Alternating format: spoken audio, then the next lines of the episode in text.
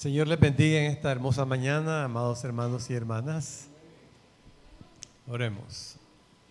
Bendice, Señor, el mensaje de tu santa palabra en nuestras vidas y corazones.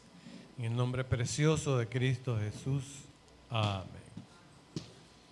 Bueno, pues ha sido lindo, ¿verdad? Recibir a nuestro hermano Derek, muy gozosos, muy contentos. Cuánto amor, cuánta fraternidad, cuánta paz trae, ¿verdad? El espíritu del Salmo número 133 que dice, mirad cuán bueno y cuán delicioso es habitar los hermanos juntos en armonía. Juntos en armonía. Hay también alegría, ¿verdad? Cuando hay amor.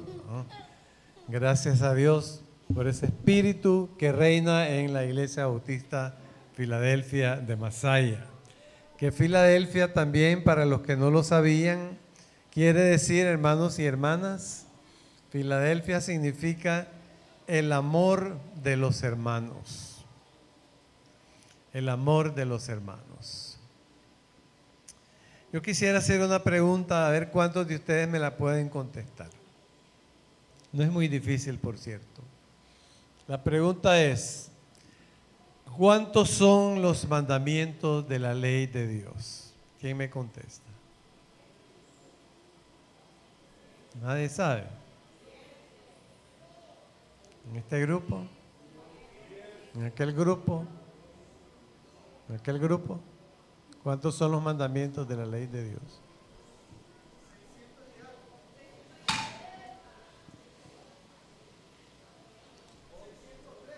Lamento mucho decirles que todos están equivocados, no son diez, no son diez. Porque acabamos de leer en esta lectura bíblica una preciosa aseveración de nuestro Señor Jesucristo, que dijo, un mandamiento nuevo os doy, que os améis los unos a los otros. Entonces, diez más uno son once mandamientos, hermanos. Once mandamientos. Entonces, todos los que dieron diez, cambien esa página, súmenle uno. Y ahora el décimo primer mandamiento, hermanos y hermanas, es este de nuestro Señor Jesucristo. Un mandamiento nuevo os doy, que os améis unos a otros. Por eso me encantó, hermanos, el espíritu prevaleciente en este primer domingo del año, que también es la primera Santa Cena, un mandato de nuestro Señor Jesucristo que nos dijo, practiquen esta ceremonia en memoria de mí. ¿Y por qué el Señor nos dio esa ordenanza? Porque su principal característica fue la del amor.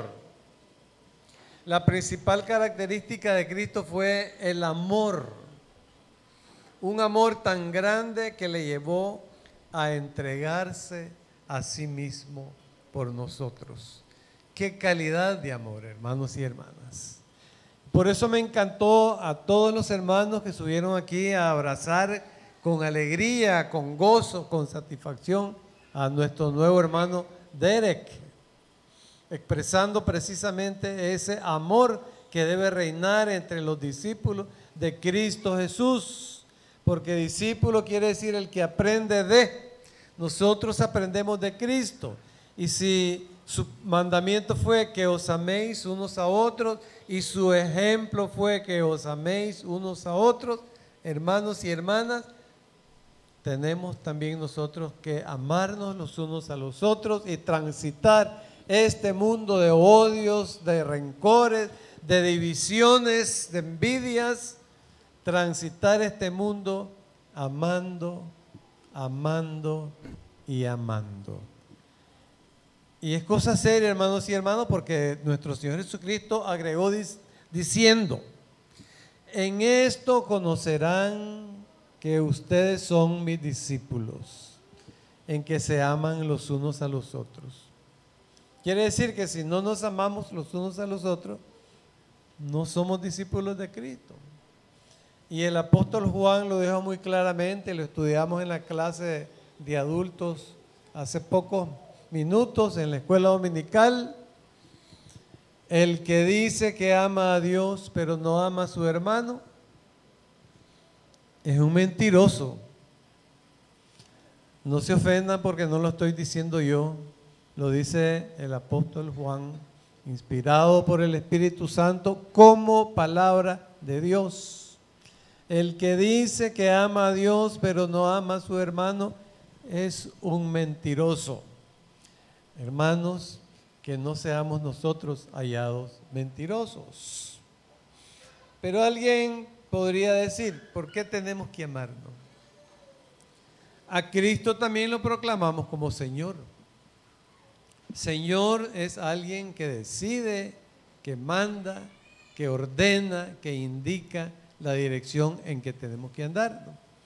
Si Cristo es Señor y Él nos dice, les doy este mandamiento, entonces tenemos que obedecerlo, ¿sí o no? Ha sucedido, hermanos y hermanas, que por lo general entendemos que amar es una opción, ¿no? A fulano yo lo amo, pero sultano, ese me cae mal, ese no quiero verlo ni pintado. A la fulanita, pues, qué amable, qué cariñosa, la amo mucho. Ah, pero doña fulana tal, esa es cara agria, cara larga. No, a esa no me le acerco ni en pensamiento. ¿no? Tenemos que amar es una opción. Y entonces tranquilamente nosotros decidimos, a este lo amo, a este medio lo amo, a aquel no lo amo, a aquel me cae mal, a aquel no lo amo, a aquel lo odio. ¿Verdad?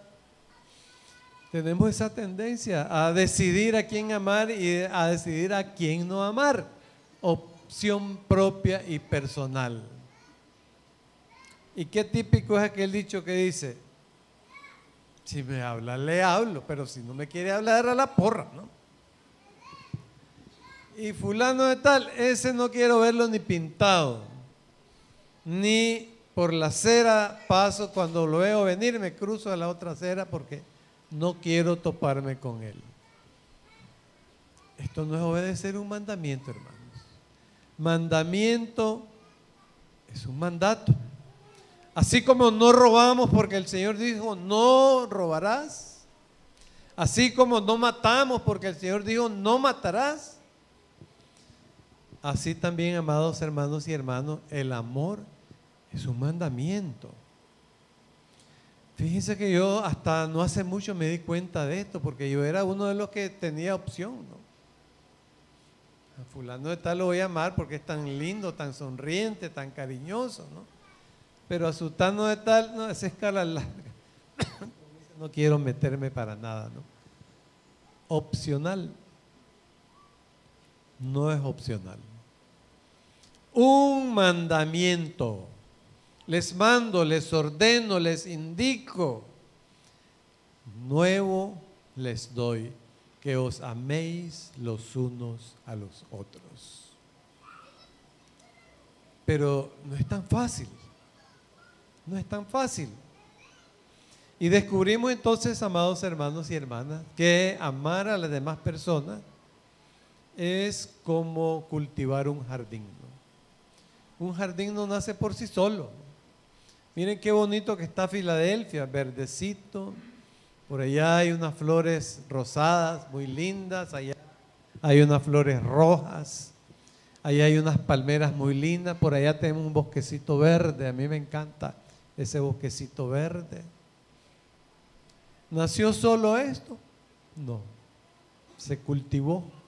Alguien se preocupó por sembrar la grama, alguien se preocupó por sembrar las plantas, alguien se preocupó por sembrar las flores y ahora esto es lindo y da gozo y placer venir a Filadelfia. Los que vienen por primera vez se quedan con la boca abierta. Hace poco vino la esposa del hermano eh, Marvin Smith, predicando aquí para el 42 aniversario de nuestra iglesia. Dijo, qué lugar tan lindo. Si me da ganas de venirme aquí todos los domingos, ¿no? Qué lugar tan lindo, ¿no? Pero este jardín no nació por sí solo. Se sembró se cultivó y se tiene que seguir cuidando y regando, arrancándole las malezas, sembrando más plantas. Hay todavía lugar para sembrar más plantas aquí. Y hasta árboles frutales que dan su cosecha para beneficio de la humanidad. Pues amar hermanos y hermanas es también como cultivar un jardín. Tenemos que sembrar las semillas, tenemos que esforzarnos, tenemos que regar, tenemos que podar, tenemos que fertilizar y entonces aquel jardín viene no de la noche a la mañana, pero poco a poco creciendo, reverdeciendo, floreciendo y fructificando. Así, hermanos, podremos obedecer el mandamiento del Señor Jesucristo que dijo, yo les mando que se amen unos a otros. Es un cultivo, es una costumbre y sobre todo, hermano, es una toma de decisión. En algún momento de la vida nosotros tenemos que decir, decido amar, decido no odiar, decido ser amistoso, decido no ser odioso ni repugnante, decido ser sonriente y amable, decido no tener una cara larga y de odio. Es una decisión. ¿Y de dónde viene esa decisión? Viene también de decidir si vamos a obedecer el mandamiento que Cristo Jesús nos dio. Si vamos a aceptar que Cristo es el Señor y que como Señor Él tiene toda la potestad, todo el derecho de decidir en nuestras vidas. Y nosotros de ser sus discípulos y obedecerle. Amar entonces, hermanos y hermanas, es una toma de decisión. ¿Quién dará esa respuesta? Cada uno de nosotros. Pues yo decido odiar y ser enemistoso con todo el mundo, pero yo decido amar, perdonar y tolerar porque eso es lo que mi Señor y Dios me está ordenando. Un mandamiento nuevo os doy que os améis unos a otros. Hay una historia de dos vecinos que vivían en un edificio de apartamentos. Uno vivía en el primero y otro vivía en el segundo piso. Cuando el que vivía en el segundo piso bajaba, por lo general se encontraba con su vecino que vivía en el primer piso. Muy cariñoso, muy educado, muy cortés el que vivía en el segundo piso, saludaba a su vecino y le decía, muy buenos días vecino, con una palabra amable y una sonrisa en el rostro. Pero el vecino que vivía en el piso inferior le ponía una cara larga y le tiraba un escupitajo en el piso. ¿Qué les parece eso? Y eso se repetía casi todos los días. Bajaba el vecino, se encontraba con el de abajo y le decía, muy buenos días, le dé Dios, vecino. Tiraba el escupitajo al suelo. Corrientemente ya. Bueno, un día uno de los vecinos que observaba aquella escena y veía pues la decencia, la cortesía del que vivía en el segundo piso y la maleducación terrible del que vivía en el primer piso no pudo resistir y se acercó a él y le dice, vecino le dice, pero ¿por qué usted hace, hace eso? ¿no? Si yo fuera usted ya hubiera mandado a la porra a ese desgraciado, ¿no? ¿Cómo va a creer usted tan decente, tan cortés, tan educado? Y ese hombre tan malcriado, tan insociable, yo no lo soportaría, pero yo veo que usted todos los días lo saluda con la sonrisa, con la misma educación. Y el vecino le respondió también con una sonrisa en el rostro. Ah, le dice, es que yo he decidido ser educado. Yo he decidido ser cortés. Yo he decidido ser amable con toda la gente. Y si yo no fuera así, si yo fuera como Él, si yo le respondiera de la manera que Él actúa, entonces Él es el que estaría decidiendo por mí y no yo por mí. Él estaría moldeando mi conducta y haciéndome que yo sea maleducado, irrespetuoso, descortés, odiador. Y yo no voy a permitir eso. Las decisiones de cómo soy o cómo voy a ser, las tomo yo.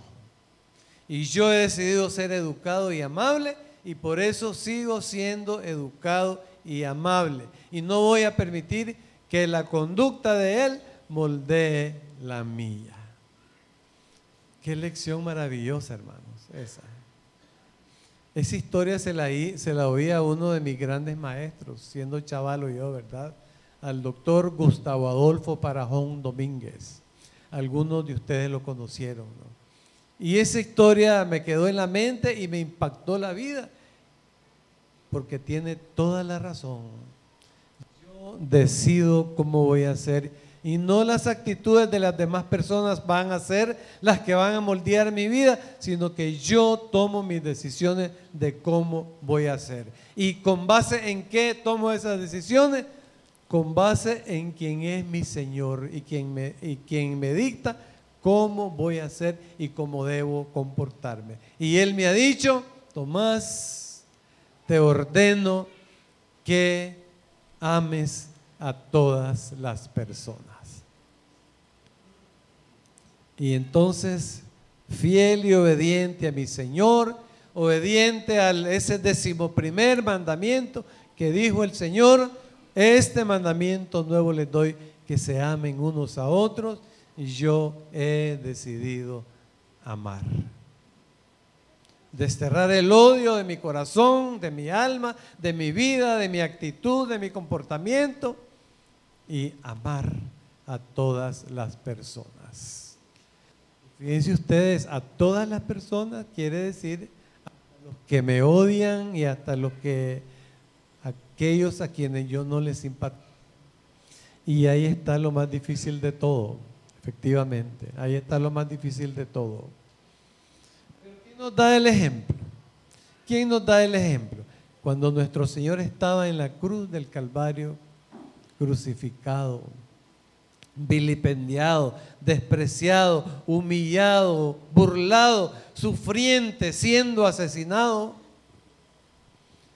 pudo él haber pedido al Padre Celestial legiones de ángeles que bajaran a ayudarle para acabar con todos aquellos soldados romanos que lo estaban crucificando, para acabar con aquellos principales sacerdotes y de la casta real y social que lo había mandado a crucificar, liberarse de aquella cruz, sanarse automáticamente de aquella herida y pedir rayos, fuegos y centellas que bajaran y que quemaran a como se quemó Sodoma y Gomorra a todos aquellos malvados. ¿Podía o no podía? Claro que podía. Claro que podía. Pero en vez de eso, dijo, Padre, perdónalos, porque no saben lo que hacen. En realidad el que odia no sabe lo que hace, hermanos. Porque como dijo un antiguo filósofo, odiar a alguien es como tomar veneno y esperar que el que va a caer muerto es aquel, ¿no? El odio es un veneno, hermanos. Y cuando odiamos estamos envenenando nuestra vida manchando nuestra vida, manchando la imagen maravillosa de Cristo Jesús que es blanca e inmaculada.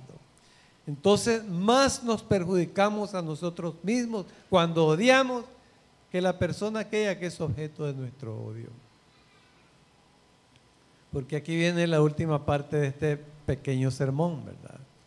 Que un día vamos a entregar cuentas a Cristo Jesús. Y nosotros no vamos a ser responsables de aquellos a quienes el vecino odió, a quienes el vecino hizo maldad, ¿no? Vamos a ser responsables de aquellos a quienes nosotros hemos odiado y a quienes aquellos a quienes hemos hecho mal. Y vamos a ser llamados a cuenta por el Señor. Eso lo dice muy claramente su santa palabra. Todos compareceremos delante del tribunal de Dios. El Señor nos va a pedir cuenta de todo lo que hayamos hecho estando en este cuerpo y en esta vida. Y conscientes de ello, entonces debemos curarnos en salud, amados hermanos y hermanas. Y cuando el Señor nos llame a cuenta, decirle, pues Señor, me ordenaste que amara y he amado.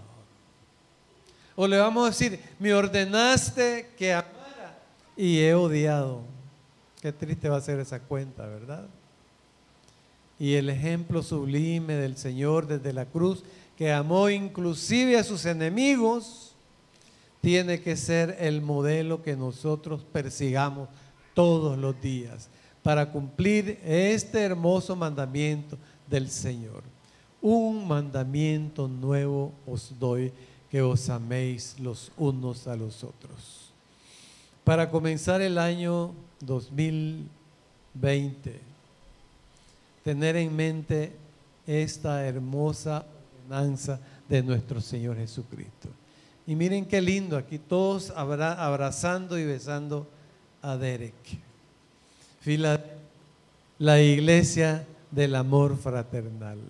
La iglesia cristiana tiene que ser una iglesia eminentemente que ama, que tolera, que perdona, que transita los caminos de este mundo, sembrando el amor, la comprensión, la fraternidad de los unos con los otros, porque eso es lo que nos manda nuestro Señor Jesucristo. Que Él bendiga la meditación de su santa palabra en nuestros corazones. Amén.